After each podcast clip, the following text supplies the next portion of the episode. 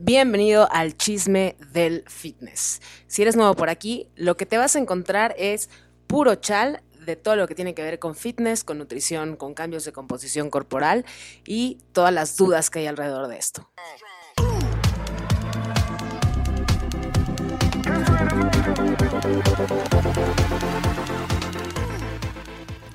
Me pareció bien interesante platicarte estas tres preguntas que son las más frecuentes en mi bandeja de entrada, en mi WhatsApp, en Instagram, en todas las redes sociales. La primera es, ¿cuál es el mejor ejercicio para bajar de peso? La segunda es, ¿cómo puedo bajar la grasa abdominal? Y la tercera es, ¿qué dieta me recomiendas? Y pues bueno, vamos por partes porque el chisme está hecho en orden también. El objetivo principal del ejercicio no debería de ser bajar de peso.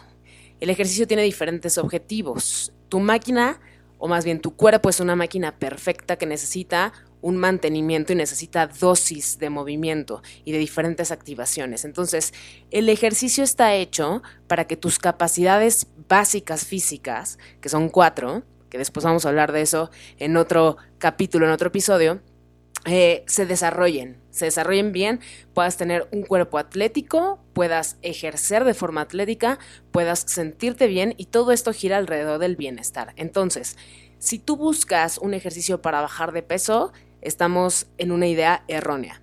Si haces demasiado ejercicio, vas a caer también en cuestiones de salud que tampoco te van a ayudar. Entonces, para bajar de peso lo que necesitas es un déficit calórico y esto tiene que ver con lo que consumes. Estoy hablándote ya de alimentación. Son como las finanzas. Lo que le metes a la bolsa, si te lo gastas, pues te quedas tablas, ¿no? Si te gastas de más porque estás haciendo o tomando créditos, entonces pues vas a bajar de peso. Hazte de cuenta que así es eh, la cuestión para bajar de peso. Entonces, eh, no hay un ejercicio para bajar de peso como tal. Para bajar de peso necesitas un déficit calórico. ¿Que el ejercicio puede ayudarte con este déficit calórico? Sí, pero no busques el déficit calórico en el ejercicio, porque entonces todo el tiempo vas a depender de estar haciendo ejercicio para poder quedar en déficit. Entonces el día que no puedes o que te lesionaste o que no hayas motivación para moverte, pues no vas a quedar en déficit calórico y entonces te vas a estancar o quizás vas a rebotar. Entonces, que tu déficit calórico no dependa del ejercicio. No hay un ejercicio para bajar de peso específicamente. La pregunta número dos, ¿cómo puedo bajar la grasa abdominal? Desgraciadamente hasta hoy, de forma natural, o sea, sin entrar al quirófano, no hay forma de que podamos bajar grasa localizada.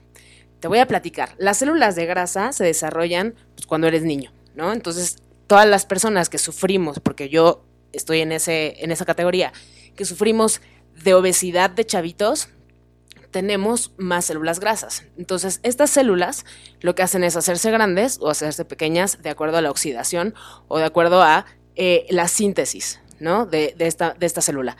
Y aquí es donde entra la famosísima genética. Tenemos zonas, depende de cada persona y también por géneros. Las mujeres reservamos más en el tren inferior, grasa, y los hombres en el tren superior. Em, pero esto depende ya mucho de cada persona y de la composición y el desarrollo muscular que tengas en ciertas zonas. Entonces, si tú subes, por ejemplo, mucho, cuando subes de peso, suben tus piernas, quizás sea lo último en que baje.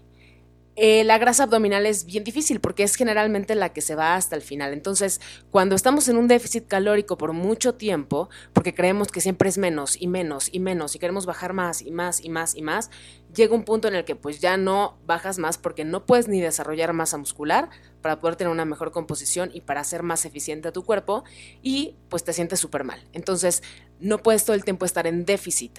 Em, por eso se necesitan ciclar las calorías o la ingesta calórica para que puedas lograr un cambio de composición corporal de forma em, saludable.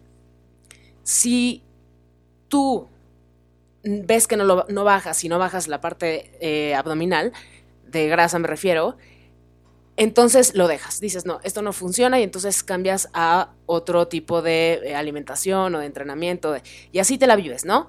Cada mes cada semana, quizás cada dos semanas no ves cambios así mágicos porque no tenemos paciencia y porque nadie de los profesionales que conozco en, el área del fitness y de la nutrición deportiva y es rara la persona o el profesional que te pinta el panorama como es. ¿Sabes qué? No vas a bajar de peso en esta primera etapa porque vas a subir músculo y el músculo es más denso que la grasa, pero tus tallas sí van a bajar.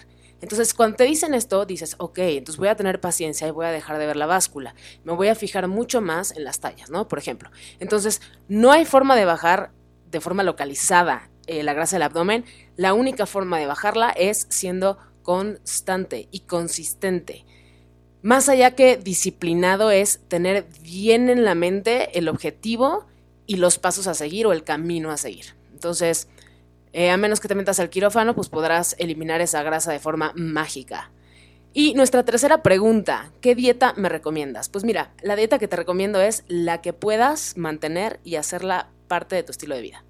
Si tú te vas por un método como una cetosis, o sea, quitar los carbohidratos porque el vecino bajó bien rápido de peso comiendo chicharrón, entonces estamos mal, porque quizás a ti te gustan los carbohidratos, quizás eres una persona que no puede quitar la tortilla o que no puede quitar el arroz, y cuando tú te metes a una cetosis, ya sabemos que va a ser a corto plazo porque en algún momento vas a querer comer algo que te gusta. Entonces, la dieta que yo te puedo recomendar es la que puedas adherir a tu estilo de vida y que no la veas a corto plazo.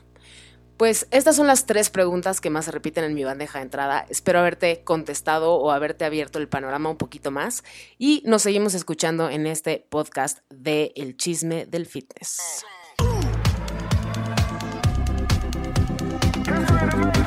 ありがとうござい。